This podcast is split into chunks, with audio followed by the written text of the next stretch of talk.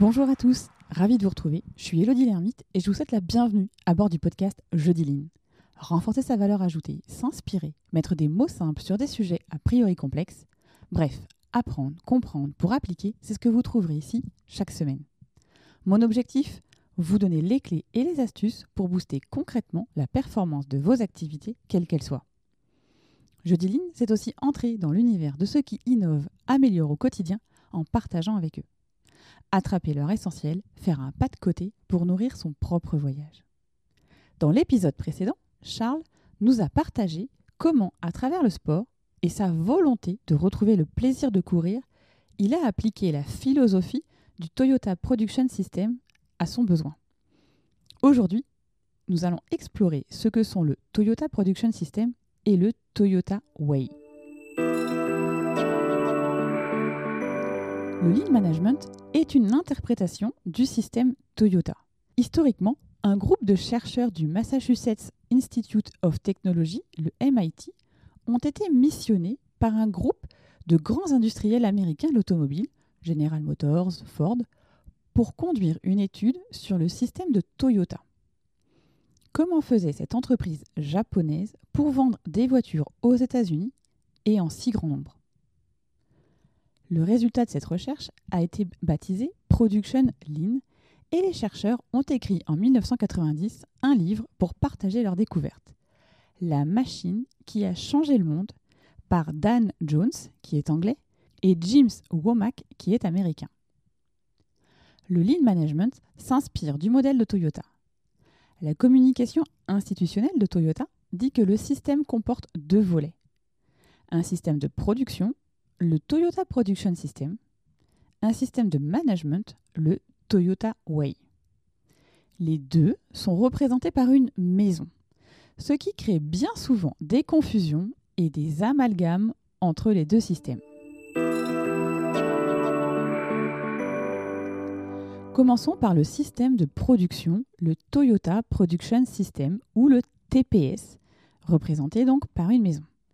Dans sa forme la plus simple, c'est rechercher un avantage concurrentiel par la satisfaction client, le toit, en augmentant le niveau de just-in-time et du JDOKA, les deux piliers, en engageant les équipes dans le travail standardisé et le Kaizen, reposant sur une base de stabilité. Ces deux éléments étant les fondations. Voyons cela plus en détail. Le TPS vise à fournir aux clients des produits fiables, durables et de haute qualité. Il s'agit de l'ambition de l'entreprise, le toit de la maison. Les deux grands piliers qui vont soutenir cette ambition et orienter tous les choix, à savoir de l'investissement à la structure des processus, sont le just-in-time et le JDOKA. Production à la demande la production se fait au rythme du client et à la consommation des pièces se fait le plus tardivement possible. On parle de production juste à temps, le just in time. Le temps étant le temps du client. Et le jidoka, ou rendre les défauts visibles. Ça veut dire que l'environnement visuel est conçu pour montrer les problèmes immédiatement. Ça veut dire aussi que chacun est autorisé à arrêter un processus dès qu'un défaut apparaît. Ça, c'est ce qu'on appelle le handom. La finalité pour les clients. La meilleure qualité, le coût le plus bas et les délais les plus courts. La finalité pour les employés. Satisfaction au travail, sûreté et sécurité au travail, revenu constant. La finalité pour l'entreprise, flexibilité du marché et rentabilité. Le deuxième volet est le système de management, le Toyota Way, qui décrit les grandes valeurs de l'entreprise. Le toit est identique au TPS, à savoir il représente les ambitions de l'entreprise. Lui aussi comporte deux grands piliers pour un total de cinq valeurs. Le premier pilier, c'est l'amélioration continue on l'a vu tout à l'heure, le système de production, le TPS, rend visible là où sont les faiblesses du processus.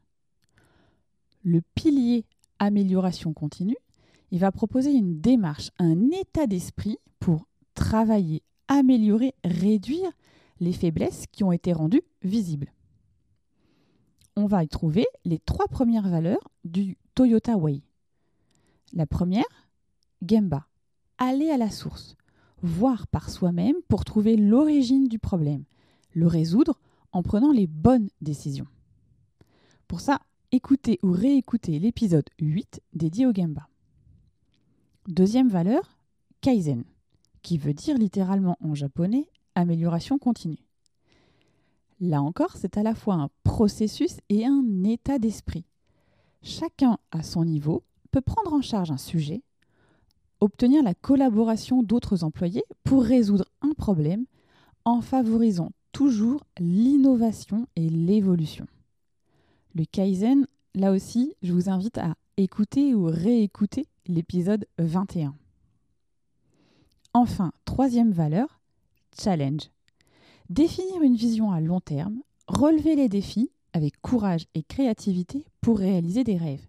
C'est aussi challenger le statu quo pour trouver de nouvelles idées, même lorsque tout va bien. On a vu donc le premier pilier qui est l'amélioration continue. On va donc maintenant voir le second pilier du Toyota Way qui est le respect. Il se décline avec deux valeurs. La première, respect, respecter les autres, s'efforcer de se comprendre, assumer ses responsabilités et faire de son mieux pour instaurer une confiance mutuelle. La deuxième valeur, teamwork, le travail en équipe qui favorise le succès collectif comme dans une équipe sportive plutôt que la performance individuelle. Si je résume les cinq valeurs de ces deux piliers, c'est 1. Gemba, 2. Kaizen, 3. Challenge, 4. Respect, 5. Teamwork. Au final, ce qu'il faut retenir, les problèmes techniques révélés par les principes de la maison TPS ne peuvent être résolus sans adopter également les valeurs du Toyota Way. Regardez le travail et penser dans le sens de la maison TPS vous montrera la direction à prendre pour votre entreprise, pour votre département ou pour votre propre travail. Et ce qu'il en résulte, c'est un appel à l'action. Agir nécessite également de comprendre et d'adopter de nouvelles habitudes, façons de penser. Est-ce que je construis un système opérationnel qui fonctionne juste à temps et qui s'arrête au premier défaut? Est-ce que nous allons sur le terrain pour pratiquer la résolution de problèmes? Est-ce que nous avons un système de management qui incite au respect individuel et valorise le succès de l'équipe? Voilà, je vous laisse sur ces questions qui méritent vraiment réflexion. Merci pour votre écoute attentive chaque semaine. Vos mots, vos commentaires me donnent envie de me dépasser, de m'ajuster, de continuer à puiser au cœur de tout ce qui s'agit dans notre société. Si vous pensez que cet épisode peut intéresser vos amis ou vos collègues, il vous suffit de cliquer sur Partager. C'est une fonctionnalité qui se cache dans l'icône avec les trois petits points sur votre application d'écoute. Et s'il vous reste 30 petites secondes là tout de suite maintenant, ce serait top que vous notiez 5 étoiles le podcast et que vous laissiez un commentaire. Ça permettra à ceux qui hésitent de passer le cap et d'écouter le podcast. Ça, vous pouvez le faire sur Apple Podcast et sur Spotify. C'est une fonctionnalité qui vient d'arriver. Enfin, si vous souhaitez me contacter, partager une bonne pratique que vous avez mis en place dans votre entreprise ou que vous avez constaté, vous pouvez le faire via LinkedIn ou Instagram, échanger avec vous est toujours une source d'apprentissage. Me reste à vous donner rendez-vous jeudi prochain et d'ici là, osez dire jeudi ligne.